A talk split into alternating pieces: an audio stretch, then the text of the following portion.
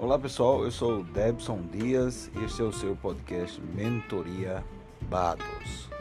E nesta série nós iremos analisar o livro Ego Transformado do Timothy Keller.